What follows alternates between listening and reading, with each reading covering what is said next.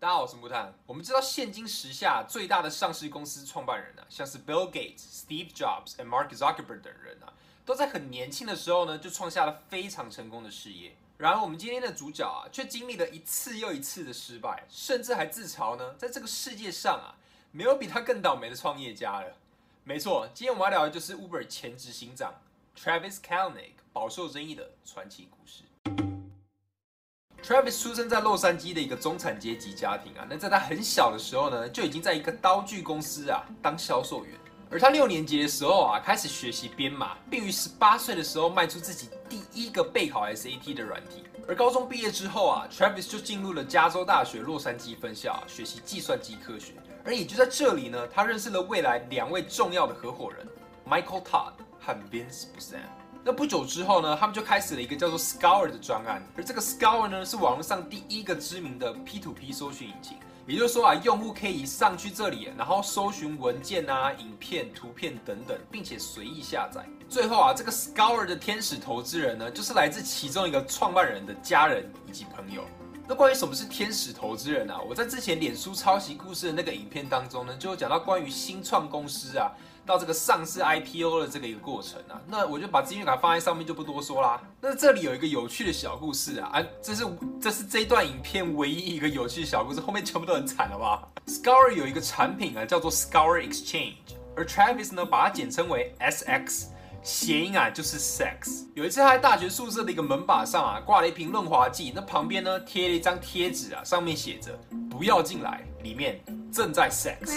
而这样的一个算是计划吧，确实引来了许多关注啊。但是同时呢，也激起了许多大学生的不满。总之啊，就是好玩吧。随着 Scour 的用户越来越多啊，吸引的投资人呢也是越来越多。而其中一个投资人啊，就是 Michael Ovitz。那这个人啊，是一个在娱乐圈的人。那他还创立了 Creative Artist Agency 啊，就是创新艺人经纪公司啊。那他还曾经担任过 Disney 的主席。他认为 Scour 在娱乐圈非常有潜力啊，于是就和 Scour 签订了一项投资协议。而这个投资协议其中有一条呢，就叫做不可接触条款。那意思就是说呢，你 Scour 啊，就只能有我一个投资人，所以你就不能和其他投资人接触。但他们没有想那么多嘛，反正有个投资人愿意投资就很开心了，好吗？但是就这样啊，这笔投资啊，他就没有进来。但是眼看自己公司的钱就快烧光啦，而这才发现 Michael Ovitz 啊别有用心，他想要故意让 Scour 这家新创公司陷入财政困难，以此啊来夺得更多的股份。于是 Travis 就说啊这个不行不行不行。于是啊他打给了 Ovitz，并且和他说我们公司啊没钱了，那我也知道你不会再投资我们了，就这样吧。于是整个团队啊就开始找其他的投资人，但才刚接触第三天呢，这个 Ovitz 啊。就把他们告上了法庭，而原因就是因为不可接触条款。更惨的是第二天啊，这个事情呢也不知道为什么就登上了《华尔街日报》，而这一上报啊，就再也没有人敢投资 Scour 了。就当这件事情平息之后啊，很快的 Scour 呢又被告了，而这次告他的啊是全球最大的三十三家传播媒体公司。所以基本上就是整个娱乐产业啊，因为影片啊、音乐、图片等等的这些媒体啊，被 Scour 的搜寻引擎所传播，但是却一毛钱都没有拿到，所以感到不开心。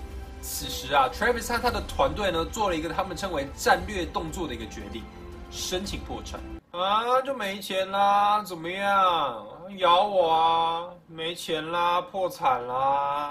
借此啊，来避免这个将近两千五百亿美元的诉讼。而最后的每一天啊，他都还会接到客户的电话，并且还要和他解释，哦，这只是一个权宜之计，一个 movie 呢不要担心。但是时间越拖越久啊，用户呢，最后也是一个一个的流失啊。到最后啊，为了逃避现实，每天都睡上了十四个小时。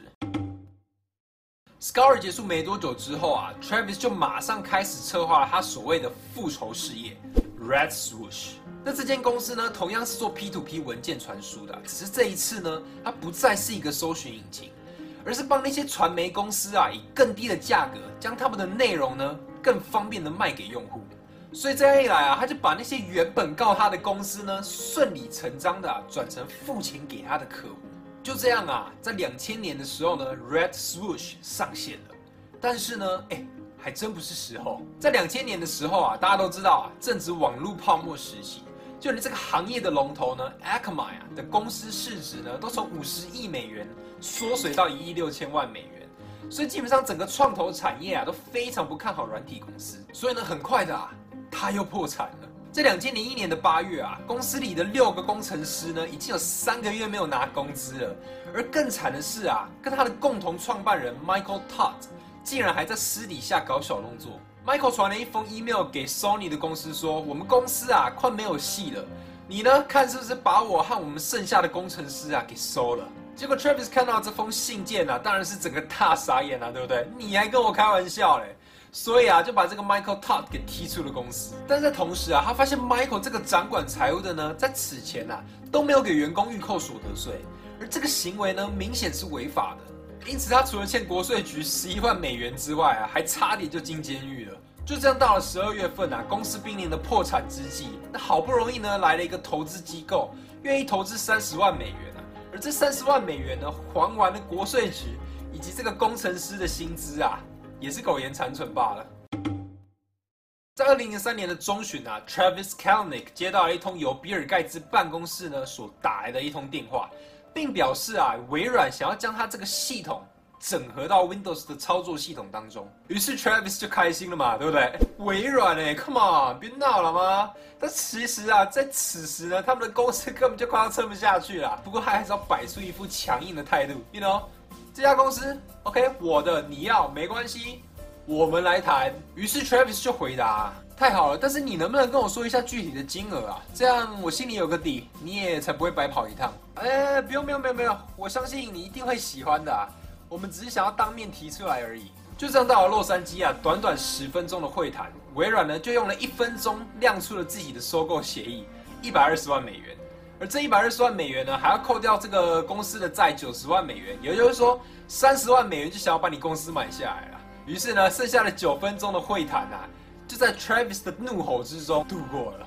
后来公司又在破产之前 破产了好几次啊，拿到了这个 Mark Cuban 一个非常有名的投资人，也就是现任 NBA 小牛队的老板，一百万美元的投资金额。此外，他一个人呢跑去了达拉斯论坛，说服那些年纪比他大的人呢做他的客户。就是希望公司可以再撑久一点，但是也在同时啊，团队里的七个工程师呢，就走了六个，而最后一个工程师啊，还在 Twitter 上写了一封一百四十字的这个辞职信啊，说他要去 Google，而招他去的这个人呢，就是前共同创办人 Michael Todd，所以基本上整个公司就完全没有任何的工程师了。在二零零六年的时候啊，Travis 不知道哪来的灵感，他就觉得，既然大家都只是在写城市啊，那为什么一定要待在加州呢？于是啊，他就把整个公司搬到了泰国。就这样过了两个月啊，他们又破产了。不过这个时候啊，出现了一个叫做 EchoStar 的公司，那他们的生意呢谈得非常顺利啊，双方呢都很开心。但是突然之间啊，Mark Cuban 呢就突然说要退出，我呢不投资了。那你们啊，在一周之内自己想办法找钱吧。于是啊，Travis 就整个傻眼了。这根本就是老天捉弄人嘛！于是他火速的打给之前所有对他们公司有兴趣的这些创投公司啊，准备召开一个紧急会议。因为此时啊，涉及到四方，也就是他本人 Travis、最大的投资者 Mark Cuban、未来的投资者和将要得到的客户 EchoStar。而他本人也一直告诉 Mark Cuban 说：“我跟你说啊，我一直在和 Akamai 保持联系。”他们对我们的公司非常有兴趣，我真的觉得他们会把我们公司收购起来。拜托，拜托，不要放弃啊！就差这么一点了。但是很可惜啊，这并没有用。Mark Cuban 最后还是选择退出了。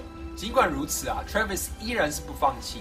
而令人不可置信的是呢，这个非常复杂的一件事情啊，竟然还让他办成了。而且很快的啊、，Alkma 也确实如他所说的，在二零零七年的时候呢，以两亿三千万美元啊，收购了 Red Swoosh。完美的结束。因此后来有一位 Red Swoosh 的一个前员工在采访的时候说道：“他不得不佩服啊，Travis 一个人早上醒来，发现整个团队都走光了，竟然呢还能走到最后。其实就像 Travis 所说的啊，或许呢他就是这个世界上最倒霉的创业家之一。我认为世上啊，创业本就是一件几乎注定要失败的一项赌注。据统计啊，有高达百分之九十的新创公司呢，会在一年之内倒闭。而在五年之内啊，还存活的几率更是只有百分之一。但是或许这就是创业的魅力吧，就如同俗话说的一样，如果没有岩石的阻挡，怎能激起美丽的浪花？人生就是这样，起起落落，落落落落，落落落落，落落落落。而落到了谷底啊，你会发现一线曙光，那道光。就是我五分钟前所叫的下一个影片 uber 的故事。